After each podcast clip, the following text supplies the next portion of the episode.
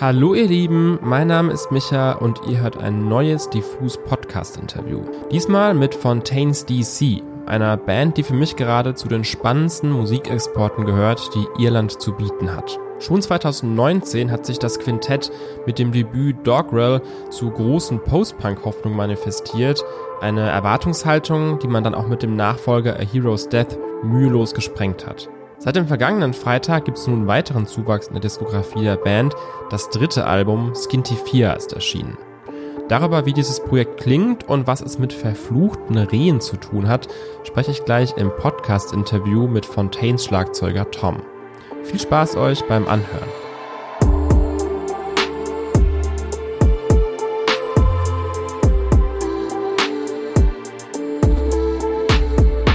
When this interview airs, you will probably like just have released uh, your third album, Skinty Fia, or be like about to release it.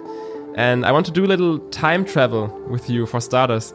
And so just imagine Skinty Fia just dropped, and how do you think you're going to feel? Uh, hopefully, hopefully, really happy. To be honest, it's been a it's been a lot of anticipation for it. We've been kind of working towards this record for for a long time. So yeah. Um, yeah, I'm super excited for it, man. We've been kind of sitting on it for like a year now, which is a lot to be kind of just having a record done and it being just for you and kind of sharing it just between your mates.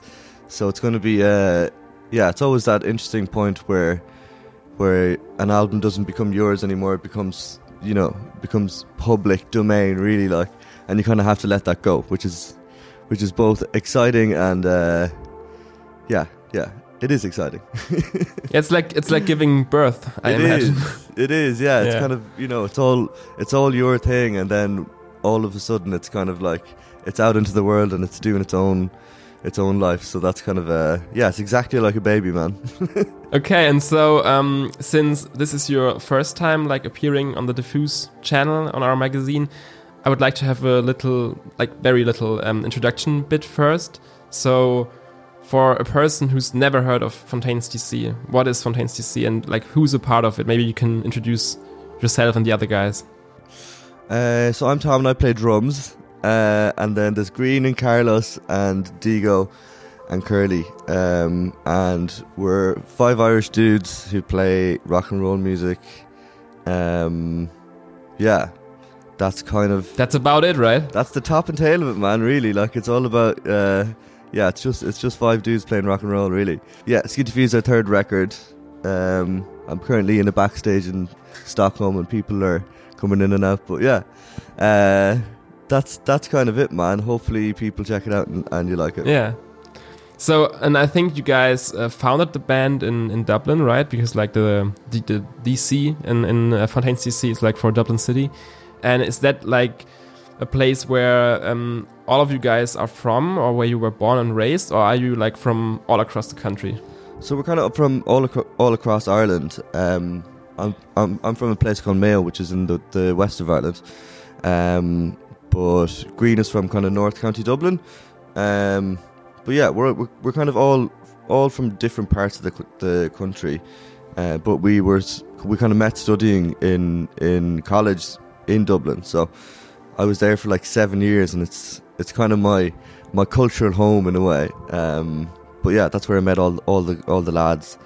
Um, yeah, it does it does feel like home, and a lot of a lot of our kind of early work centered around Dublin as a as a muse and as a you know environment. So it's a very important place for us, you know. Yeah, it's a, it's a good point you're you're mentioning like uh, Dublin as a muse or as like an inspiration inspirational environment because what we noticed in our team is that right now there's like quite a lot of interesting bands and, and music coming out of Dublin mm. at the moment, I feel like. Um, like there's the Murder Capital, there's Pillow Queens, there's Inhaler, obviously you guys. Yeah. Um, like what do you think is it is about Dublin that like causes so much good music? Is there like a vivid scene in the city? Uh, there totally is a vivid scene. It's um what strikes me about Dublin music scene right now is um is how how diverse it is. You know, it's kind of like we're we're good friends with the, with uh with you know like Murder Capital who are kind of a post punky band and Inhaler are kind of pretty pop, and then like like you have people like Kojaque and and Biig Piig who are kind of more hip hop, kind of uh, Yeah. R and B stuff, and it's like I don't know, it's all it's all one scene, but it's all uh, everyone is super um, super giving and super like it's it's a it's a very big kind of community element to it, which is absolutely amazing, you know.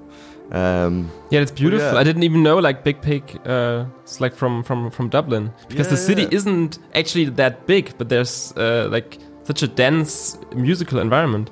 I think I think what's what's interesting about Dublin is that a lot of the, the a lot of the, the musical acts that are coming out being like, oh, they're a Dublin band. A lot of them aren't aren't born and raised in Dublin. Some are obviously, but Dublin seems to be the kind of the the cultural hub of Ireland. Um, Yeah. and uh, yeah, a lot of people move there, I suppose, for like uni and stuff like that. Um, but yeah, I don't know. It's th- there's something special about it, man, for sure. It's kind of it's kind of interesting now. I've I've I've I've moved away, so I'm I've been living in London for the last year. So I'm kind of looking at Dublin from afar again. So it's kind of that's a bit of a yeah, yeah, it's a bit of a strange one. a change of change of perspective, right? Mm, big time, yeah. It's kind of it's it's it's funny being in a place for like for seven or eight or eight years and you absolutely love it and it's part of your part of your being, you know. And then you move away and you kind of see it see it from a distance. It's a, it's a very different perspective. Yeah, I see. For for everybody that's new to Fontaines DC, I would like to take things back a bit. So you guys came out with your debut studio album Dogrel back in 2019, and Yeah. then followed that record like really ra- rather quickly with your sophomore album A Hero's Death in 2020. And like I remember writing about that record back then for our magazine, and from the outside it felt like uh, A Hero's Death came from a very difficult place and and like kind of a make or break situation for the band. Now I was wondering what situation or what uh, spirit like birthed uh, Skinty Fia like this time around. Um, you're definitely right about a hero's death being kind of a make or break situation for sure. Um, Yeah.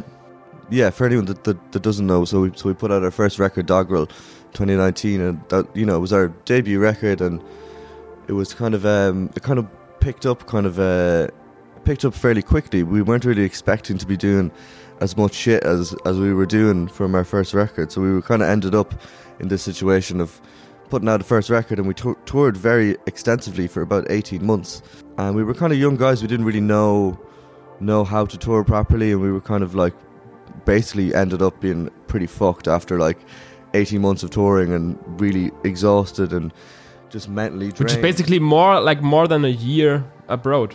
Wow. Yeah, pretty much. Like pretty much. I, I kind of like it was a it was a mental time. It was both amazing and really, really, really difficult to kind of come to terms Yeah. with. Um, but the only way that we kind of got through that year was kind of having, you know, we so we spent the summer doing festivals. So we'd be doing festivals Thursday, Friday, Saturday, and Sunday of every week. But we get back to Dublin on Monday, and we go into the room and start writing, writing our next record because that was, I don't know. I feel like we uh, we needed some sort of a creative release or some sort of a creative output, you know. So that's where the second record was kind of birthed from, and it was kind of, I don't know. I feel like it was kind of about the feeling of isolation and the feeling of kind of like being away from home, which we were feeling being on the road all the time, I suppose at that at that time. But funnily, how it worked out, it kind of like it came out during like just as kind of pa- pandemic times kind of hit, so it kind of worked out. But the birth of this record kind of comes after that. It's kind of like you know we were we were all at home for like three months. I was I was living with my mother for like three months, which was the biggest culture shock ever. But it was amazing. So we all like we all went off to like different parts of Ireland and um, kind of learned a lot, learned an awful lot about you know about music and, about playing on our on our own. So I think that really informed this record. And we ended up yeah we ended up going back to Dublin and London and writing over the course of the pandemic kind of thing. So When you guys reunited, I can imagine that everybody brought their very own influences and inspirations, maybe um, from the time you were separated from from each other. So, what were the things that uh, you particularly like brought to the table, or that you were interested in working on? I had a kind of a lovely experience of the of the first bit of lockdown. I, I moved back with my mum and I, and I brought my drum kit back to back to the west of Ireland. So I had this lovely routine for like three months of like you know, waking up and going for a run and making dinner with my mother and then playing drums for a few hours every evening. It was fucking idyllic, man.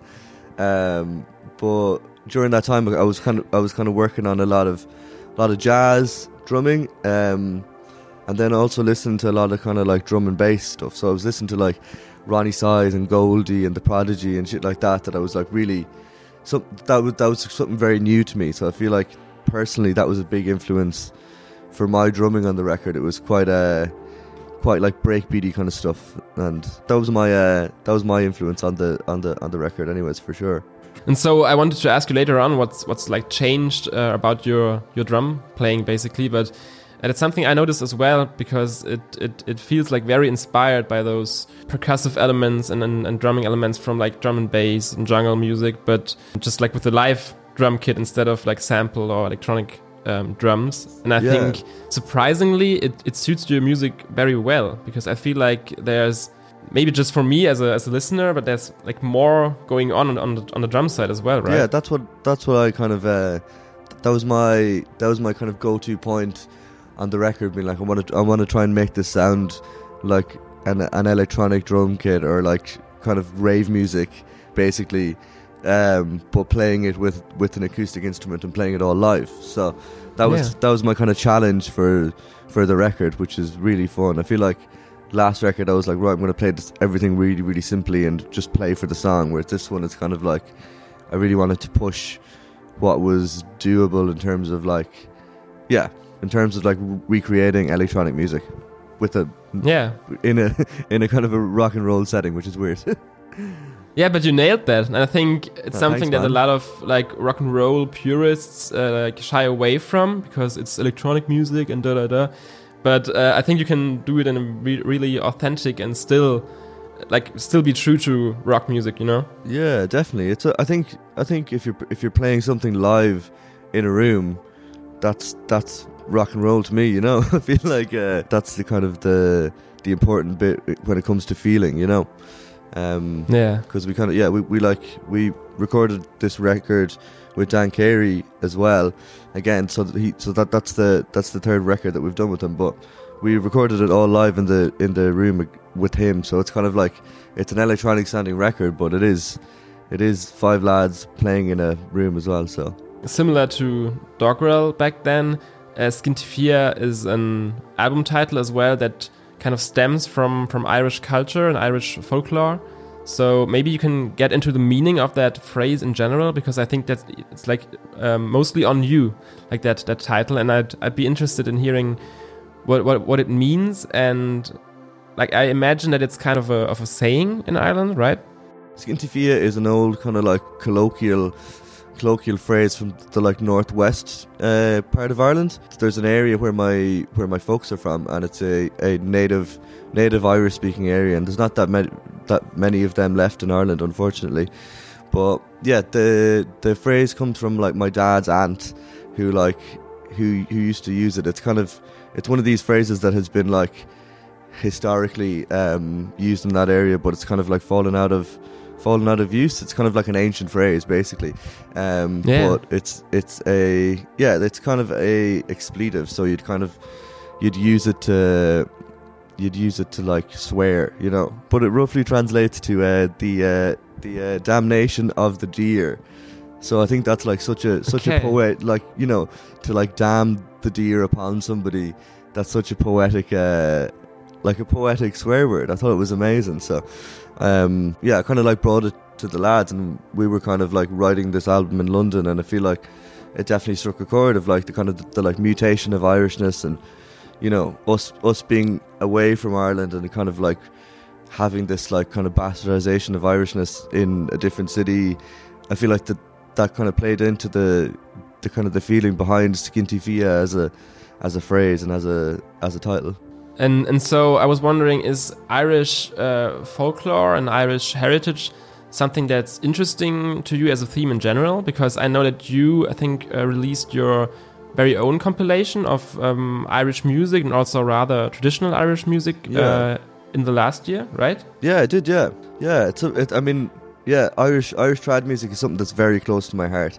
It's um, I kind of grew up in a in a household that kind of played like traditional music, and that was my first love over kind of over like rock and roll music. You know, I was kind of listening to like jigs and reels and loads, lots of like Irish folk stuff when I was like a teenager, and then I found rock and roll music, and that kind of went out the window for a while. But like, uh, yeah, yeah, it's something that's very, very close to my heart, and I suppose being at home for for a long time in 2020, I kind of re I don't know. There's something about sitting sitting in the in the west of Ireland in the middle of a load of mountains. It just suits listening to like Irish folk music. So I got I got really into it again.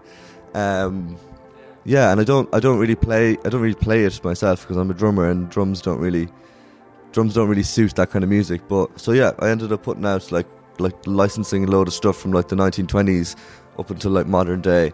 Um, yeah, and putting out a little record. It was cool. It was really really nice. Was that difficult tracing tracing those old songs back to like um, like copyright yeah. and and, and creative, yeah, creative rights, right? Yeah, it was it was a bit like a a um a wild goose chase. To be fair, uh, I had to I had to like spend loads of time emailing and trying to find out who owns the rights. And uh, Irish traditional music isn't very well documented, so it, mm. was yeah, it was a it was it was a very long process. But the, it was yeah, I actually thought that was the, the really fun part of it, to be honest. Trying to like figure out who owned the shit, and it was cool, man. Yeah, I enjoyed it. And so, is that something that you try to in incorporate into your like band music as well? Because as you said, the drumming part is not really existent, but other than that, is that something that you can draw influences from? I think so, man. Yeah, I think that there's a lot of um, I think what takes what takes precedent in kind of like Irish tr traditional music probably more so ballads than the like songs. You know, um, it's kind of um, it's kind of based all around storytelling, and it's based around kind of authenticity. And I feel like it's a it's a music of the people. So I think that's that's the most kind of inspiring thing you, you can take from that kind of music. Kind of like an an unwavering honesty and kind of um, yeah, just very simple storytelling. So I think that's yeah. that's the that's the most inspiring thing that you can take from it, and I feel like us as a band have take, taken lots from like listening to like uh, listening to like the Pogues or the or the Dubliners or you know yeah. lots of lots of Irish bands like that or like I don't know. I feel like just being in touch with Irish culture as well. I feel like it's um it's uh, it's very inspiring, and we take lots from it for sure. From the from the outside looking in, I think it still feels like you have a kind of a love hate relationship, like with Ireland, but also with maybe like Great Britain in, in, in general. Then a few weeks or maybe months uh, already back, you released your your single "I Love You," and that also sees you kind of criticizing or sees Grian criticizing society in some lines. And so I think he said about that song that it's your first overtly or like really political song that you put out. And so was that something that you discussed within the band as well, or is that something that just came to be and just felt right? I think that was something that just came to be and it felt right. I can't speak for Grian, I suppose, but it's um yeah. I think I think it's funny. I mean, we, we were talking earlier about moving away from a country and kind of viewing it in, in a different light. Um, yeah, I think I think that kind of definitely happened with Dublin. I feel like once once you you kind of move away and you and you miss it and you go through that mourning period and you kind of uh, you really want to be there again and then you kind of look at it with fresh eyes a bit. And what's really sad about Dublin now is that it's kind of like I don't know. It's it's kind of getting carved up by corporations and being carved carved up with greed. Really, I feel like a lot of the like cultural institutions and a lot of the really important places for like young people in Dublin are getting knocked down and turned into hotels, and it's kind of um, a lot of the a lot of the soul of the city is kind of not really there anymore. It was yeah, it was it was weird. I went I went back like went back middle of March and obviously had a great time and it was like it was really really fun. But um, but the city is is kind of being being uh, being carved up for sure, which is a really really sad thing, you know. Um, yeah. So I feel like that definitely informed "I Love You" for sure. That was kind of, you know, that was kind of shocking to see. Yeah, and it's kind of heartbreaking because you're just from the outside uh, looking in, right? I know, yeah, and it's it's funny though as well. It's kind of like when you're when you're not there, you you, you kind of feel a sense of um, feel a sense of guilt of like you you should be you should be in in the city making it better, and you know, Yeah. there's so many people, so many young people leaving it now. Um, so that's it's that double-edged sword of like you know you have to go and live your live your own life and be happy yourself, but also you don't want your hometown to be like I don't know decimated by you know people leaving it, and I don't know. Yeah. it's a it's a it's a it's a tough one to grapple for sure. But then again, you are one of the voices basically like shining a light on the whole situation or on, on, on Dublin in, in general, right? And like even now with this interview, um, like you're still doing your part, I guess. you Yeah, know? I suppose. I suppose. Yeah, that's true. But there's there's a never-ending uh, a never-ending guilt thing as well. You know, it's like you Yeah. have to you have to fight for your city as well. You know, it's mad. Yeah, I see. Yeah, for sure. And so I feel like with a lot of bands, I feel like they get a little bit stagnant with their sound maybe after they after they first burst onto the scene, which could have happened to you maybe like after Dogrel, but I feel like it didn't. And I think and I never had the sensation that that's happening with you guys. And so how do you as a band but also as individuals keep your sound fresh and evolving but also stick to your identity as Fontaines DC? Um, I think it's something that's very natural for us. It's I feel like we'd be very uh, we'd be very bored people if we put out the same record three times. You know. Um, and I think we're all we're all very like that. You know. It's really nice that I don't know. I feel like this time around, we all we all were apart, so we all kind of got into our own our own kind of style of music or our own thing for a while. Whereas generally we're we're like together all the time. I like live with these people basically. I live with these four lads for like the last fucking three years. It's like when we're touring, we're like living in each other's pockets, and then when we go home, we're like ah. We'll, we'll head for a pint, and it's like it's a it's a constant thing. So what was great about this record is that usually we like get into stuff, and then it's it's it's immediately part of the like the the, the band hive mind in a way. Um, yeah. kind of musical influence generally is, is just it's it's a very group collective thing. So what was great about Yeah. this one was um, this record was very personal to each person. So we kind of got we got a bit of time. That was a nice way to keep fresh, man. Yeah. And so wrapping things up, I think uh, Skinty Fia is a record that should be, and I think you guys said that as well. Um, it really should be listened uh, listened to as an album, like as it is. Yeah. But uh, maybe after listening to this interview, if if a person wants to pick up uh, Fontaines DC and get into it, uh, if there was like one song you had to recommend, like um, maybe summing up the album in a way, or summing up you guys as a band to get into into your music, what would what would that song be? Oh, that's a tough question now. Um, I'd say listen. Just to- one. Yeah, yeah, yeah. I'd say listen to uh, listen to "I Love You" because I feel like that has some of what we, I don't know, that has some elements of what we, uh, what we kind of used to write like. So that kind of like takes takes some inspiration from from our first two records. It kind of has that through Mhm. line, but it, I think it's a little bit more fresh and a little bit more polished. Um, and hopefully better written. so try that. Okay, Uh, okay. Yeah, yeah. And Yeah, then you heard and it. Then, and then go back and listen to the first and second record for sure. Yeah, for Yeah. sure they should. Okay, yeah. and I think that's it for me, Tom. Um, Skinty Fia is out right now when this airs, or it will be out in no time. Go listen to that record. It's a huge recommendation from my side, at least. And yeah, uh, thank you for being on the show, Tom. Any any last words from you? uh, no, just thanks very much for having me, man. Appreciate it.